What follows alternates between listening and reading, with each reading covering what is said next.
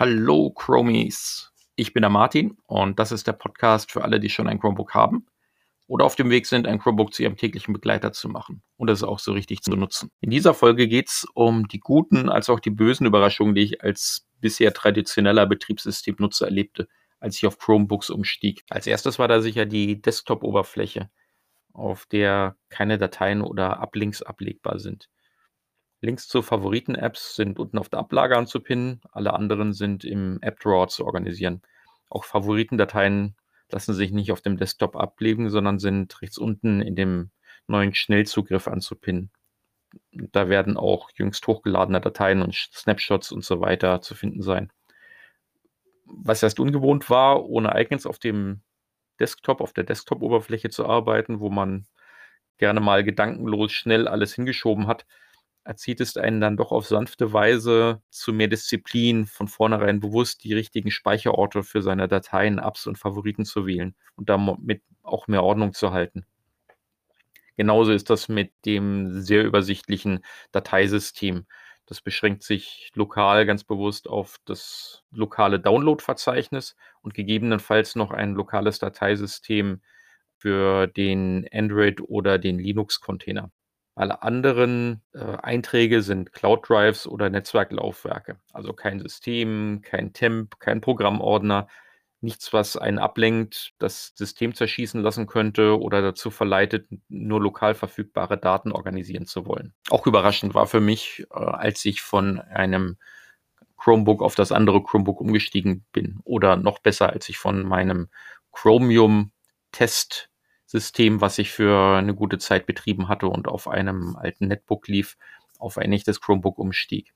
Ich nahm mir also Zeit, mein Chromebook, merkte ich dann plötzlich, dass die komplette Konfiguration, die Dateien, die äh, Links, die äh, Icons, die äh, Organisation meiner, meiner Apps sich eins zu eins vom Chromium Book auf das Chromebook überspielt hatten, ohne dass ich auch nur einen Finger dafür rühren musste. Was mir erstmal umständlicher vorkam, war, dass ich erhaltene Word-Dokumente nach der Bearbeitung mit Google Docs nicht direkt gleich ins Word-Format zurückspeichern konnte an dieselbe Stelle, um sie dann wieder zurückzusenden. Erst nachdem ich die Änderung im Google Docs-Format speicherte, konnte ich dann davon wieder eine Word-formatierte Version herunterladen. Mittlerweile reduziere ich das Hin- und Herschicken von Dokumenten zur gemeinsamen Bearbeitung und Durchsicht durch das Verschicken eines Weblinks mit Bearbeitungsrecht auf mein Google-Dokument. Das Bearbeiten im Browser, der nicht unbedingt ein Chrome-Browser sein muss, geht für Dritte dann auch ohne Google-Account, solange sie den Weblink haben und ich die Rechte nicht wieder von dem Dokument nehme. Sie können sich auch dann jederzeit selber eine Version des Dokumentes im Word Dokumentenformat herunterladen, wenn Sie wollen. Auch das mit dem Dokumentenspeichern in der Cloud äh, war erstmal eine ungewohnte Sache, dass diese Autospeicherung permanent geschieht und ohne dass man etwas wirklich dafür tun muss. Äh, gerade wenn es um das parallele Bearbeiten auch von mir selber an einem Dokument von unterschiedlichen Geräten geht ich hatte damals äh, immer noch dieses, ähm, als ich damit angefangen habe, immer noch dieses, dieses unwohle Gefühl, wenn ich von einem anderen Rechner auf das Dokument zugegriffen habe, habe ich das Dokument jetzt auch wirklich gespeichert auf dem anderen Rechner und habe ich auch ähm, den, äh, die, die Applikation geschlossen. Nicht, dass ich jetzt Speicherkonflikte kriege. Das ist aber alles völlig ähm, irrelevant, weil diese parallele Bearbeitung an einem Dokument auch durch denselben Benutzer von unterschiedlichen Geräten jederzeit funktioniert. Es ist also völlig egal, ob ich auf dem einen Gerät das Dokument noch offen habe und bearbeite und jetzt von einem anderen Gerät, weil ich gerade auf dem Sofa sitze, auf das gleiche Dokument zugreife, weil ich noch eine zusätzliche Notiz hinzufügen möchte. Es geht von jedem Gerät aus, egal ob Chromebook, egal ob ein Chromium-Browser oder ein anderer Browser, mit dem man auf seinem Account darauf eingeloggt ist. Man kann jederzeit an diesen Dokumenten arbeiten. Auch äh, wenn man sie nicht gespeichert hat und auch wenn man das Bearbeitungsprogramm nicht geschlossen hat. Das ist auch erstmal eine Umstellung gewesen. Genauso wie das Umsteigen von einem Chromebook auf das andere einfacher geworden ist, hat es mich am Anfang überrascht, wie äh, schnell ich mittlerweile mein Chromebook auch mal platt mache im Vergleich zu einem Windows oder einem Linux-Rechner, den man äh, platt macht und neu aufsetzt, ist das mit einem Chromebook um einiges äh, angstfreier. Ich mache das häufig mal, wenn ich äh, auf einen anderen Release-Channel wechsle beim Chromebook. Das heißt also, dass ich mir die Releases, die in den nächsten ein, zwei, drei Monaten rauskommen werden, schon mal vorab anschaue. Die sind dann vielleicht nicht ganz so stabil, aber man bekommt dafür die ganzen neuen Features zu sehen. Doch wenn ich von diesen äh, Releases wieder zurück in den stabilen, also in den offiziellen Channel möchte, um das aktuelle Release zu bekommen, ist das Chromebook dafür zu powerwashen. Das heißt also, man macht einen Factory Reset mehr oder weniger und geht damit wieder auf uh, den, das aktuelle Release zurück. Und das ist mittlerweile äh, keinerlei Bedenken mehr, die da in mir aufkommen, sondern das Einzige, was ich da zur Vorbereitung mache, ist, ich prüfe nochmal meinen lokalen Download-Ordner, ob dort vielleicht noch Restdaten von einem noch nicht abgeschlossenen Projekt noch liegen, die äh, noch in einen vernünftigen Ordner geschoben werden müssen im Cloud Drive oder ob ich vielleicht noch einen Linux-Container-Abzug als Backup machen möchte, bevor ich das Chromebook resette und äh, mit dem Powerwash wieder neu aufsetze. Zu dem Zeitpunkt, als die Android-Apps für Chromebooks freigeschaltet wurden und ich das ausprobierte, stellte ich überraschend fest, dass nicht jede Android-App auch wirklich für äh, mein Chromebook installierbar war. Auch da scheint es Unterschiede zu geben, wie von Android-Device zu Android-Device, also von Smartphone zu Smartphone oder zu dem Android-Tablet, dass nicht jede Android-App auch auf jedem Gerät freigeschaltet ist. Man muss also dann nach einer alternativen App gucken, die eine selbe Funktion, aber vielleicht von einem anderen Hersteller ist. Früher wägte ich meist noch zögerlich ab, ob ich meinen Laptop nun runterfahre oder in den Standby versetze. Bei einem Start des Chromebooks in unter 10 Sekunden ist jetzt nun völlig irrelevant. Denn im Unterschied zu meinem bisherigen Laptop öffnen sich nun nach einem Neustart meines Chromebooks nun alle Websites und Web-Applikationen genau da, wo ich sie beim Ausschalten hatte. Es geht tatsächlich genau dort weiter, wo ich vorher mit meiner Arbeit stand. Und das egal, ob ich nun im Standby bin oder das Chromebook völlig heruntergefahren habe und in zehn Sekunden wieder gestartet habe. Auch immer wieder völlig überrascht bin ich von diesen störungsfreien Systemupdates. Ob nun der Download aus Ungeduld und Neugier aufs neue Release aktiv von mir angestoßen wurde. Es geht über das Einstellungen Zahnrädchen, Hamburger Menü, über Chrome OS nach Updates suchen oder ob ich das bei Gelegenheit im Hintergrund passieren lasse. Auch nach diesen Systemupdates dauert der Neustart nicht länger als jeder andere auch. Eine Sache, die mich ein bisschen gebissen hat, und was ich nicht erwartet hatte, ist, dass äh, es in Deutschland noch äh, sehr, sehr spärliche Hardware speziell für Chrome OS zu kaufen gibt. Da ist auf dem deutschen Markt so gut wie gar nichts zu finden. Ich habe an einem USB-C Port Replicator einen großen Monitor hängen und äh, arbeite momentan noch weiterhin auf einer regulären PC-Tastatur. Da hätte ich gerne Chrome OS-Tastatur gehabt mit den spezifischen Tasten.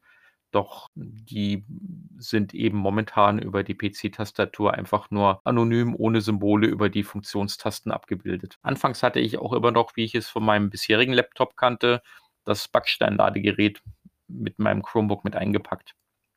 Überraschenderweise habe ich das nach den ersten Wochen völlig aufgegeben.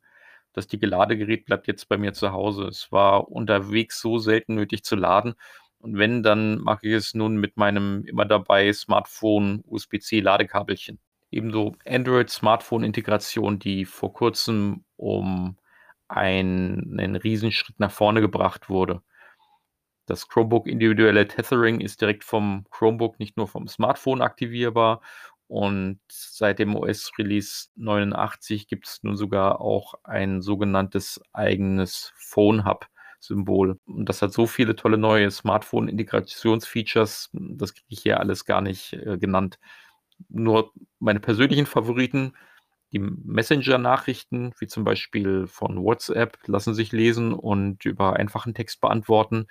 Und man kann auch ganz schnell auf die letzten zwei auf dem Smartphone geöffneten Browser-Seiten im Chromebook-Browser zugreifen. Also sie auf dem Chromebook-Browser öffnen und das dann eben auf einem großen Bildschirm und mit den Adblocker-Extensions. Eine enttäuschende Überraschung für mich war, dass äh, einige Tastatur-Shortcuts, die auf den englischen Chromebook-Webseiten beschrieben werden, auf den deutschen Tastaturen gar nicht abgebildet sind. So gibt es zum Beispiel die äh, Tastatur-Shortcuts, um schnell zwischen den virtuellen Desktops hin und her zu wechseln. Das geschieht da mit den eckigen Klammern. Doch diese sind auf der deutschen Tastatur nicht so einfach zu erreichen, weil sie nur über die Alt-Tasten auf 8 und 9 liegen und deswegen anscheinend gar nicht äh, unterstützt werden. Und es gibt auch gar keine Alternativen dazu, jedenfalls keine, die ich finden konnte, um diese auf einer deutschen Tastatur genauso zu nutzen. In diesem Fall muss man tatsächlich auf die vor kurzem eingeführten Vier-Finger-Swipe-Gesten zurückgreifen, um zwischen den Desktops hin und her zu wechseln. Was mich dann allerdings auch wieder auf den anderen Punkt bringt, was eine Überraschung für mich war im Vergleich zu den bisherigen Betriebssystemen, mit denen ich gearbeitet hatte, dass die Vielfinger-Swipe-Gesten um einiges äh, weiter ausgebaut wurden, als sie bisher bei anderen Betriebssystemen tatsächlich zu finden sind. Auch wenn man sich da reinfuchsen muss für eine äh, gewisse Zeit, was man mit zwei, mit drei, mit vier Fingergesten alles machen kann auf einem Chromebook, ist es das auf alle Fälle wert, ausprobiert zu werden. Dann vermisst man auch gar nicht mehr eine Maus, wenn man unterwegs ist und vielleicht gar keinen Platz hat, um eine Maus zu platzieren. Auch eine ziemliche Überraschung für mich war die Browser-Performance. Selbst auf einem gut ausgestatteten regulären PC mit äh, viel RAM war ein Chrome-Browser selten besser als auf einem Mittelklasse Chromebook, das äh, den Chrome-Browser als integralen Bestandteil des Betriebssystems aufgesetzt hat. Was mich völlig unerwartet überrascht hatte, war die Verlängerung des Portzeitraums für einige Chromebooks. Für mein erstes Chromebook, das äh, ist ein Acer Chromebook R13, gab es äh, ganz überraschend eine Verlängerung des Update-Zeitraums für das Betriebssystem, das bisher nur bis zum September 2021 ging, äh, nun bis zum Juni 2024, also fast drei Jahre mehr. Das fand ich ziemlich cool. Und da gibt es noch andere Chromebooks, die offensichtlich ab und zu mit ihrem Support-Zeitraum verlängert werden. Und was ich auch überraschend fand, war, dass äh, mit dem Betriebssystem-Updates für das Chrome OS eben auch die Android-Container so lange für mittlerweile bis zu acht Jahre immer auf einem supporteten Stand gehalten werden was also im Vergleich zu regulären Android-Geräten, die normalerweise nach drei Jahren keine Updates mehr bekommen, ziemlich lang ist. Auch eine coole Überraschung war die Offline-Nutzungsmöglichkeiten mit äh, Netflix, Amazon Prime und anderen Streaming-Apps, die als Android-Client nun lokal Videos speichern konnten und ich diese damit dann, wenn ich auf Reisen war, im Flugzeug, in der Bahn, wo auch immer, dann schauen konnte. Das ging mit einem regulären Laptop bisher nur sehr umständlich. Ein überraschender Dämpfer war, als ich das dann nämlich probiert hatte, meine Festplattenrekorder-Aufnahmen auf das Chromebook zu kopieren, um sie dann unterwegs lokal abzuspielen, dass die Chrome-Version des VLC-Players völlig untypisch für VLC nur sehr wenig Dateiformat unterstützt hat. Ich habe dann die VLC Android-Version stattdessen installiert und die hat dann allerdings auch wieder vollständig meine Erwartungen erfüllt. Ungewöhnlich fand ich auch im Vergleich zu den traditionellen Laptops und ihrer Nutzung, dass äh, diese Möglichkeit, Websites als App-Symbole für den Start in einem eigenen Browserfenster ohne die ganzen Steuerelemente zu definieren, mir so viel Produktivitätsschub geben konnte. Ich hatte anfangs nur gedacht, gut, das ist dann eben einfach ein zusätzlicher Bookmark, der in einem extra Browserfenster aufgeht. So what? Wo ist da der Vorteil? Doch hat man das erstmal ausprobiert, wird man den Unterschied merken. Und was mich alle paar Wochen immer wieder äh, gerne überrascht, sind die Updates, die eingespielt werden, mit denen jedes Mal clevere kleine neue Features dazukommen. Manchmal helfen sie einem selbst bei dem eigenen Workflow, manchmal helfen sie anderen. Das hängt davon ab, an welcher Ecke gerade ein neues Feature hinzugefügt wird. Doch immer wieder ist man gespannt, was für ein neues Goodie hinter dem nächsten Türchen sich befindet. Das war mein Überblick über meine bisherigen überraschende Momente beim Umstieg von klassischen Betriebssystemen zu Chrome OS Chromebooks. Mit den bereits erwähnten regelmäßigen Updates, die häufig neue Features bringen, wird es sicher auch in Zukunft viele neue Überraschungen geben. Nach einem Update kommt hier üblicherweise eine Übersicht über alle Neuerungen angezeigt. Ich rate euch echt, die immer kurz zu lesen und ob ihr vielleicht nicht das eine oder andere ausprobieren wollt. Denn vielleicht ist ja auch für euch ein neuer oder noch nicht bedachter Produktivitätsboost dabei. Euch wünsche ich auf alle Fälle viel Spaß bei den hoffentlich vielen positiven Überraschungen, die auf euch warten. Ich bin der Martin und abonniert den Podcast, wenn ihr auch auf dem Weg seid, ein Crowbook zu eurem fast wie ein Weihnachtskalender Begleiter eines leichteren Alltags zu machen.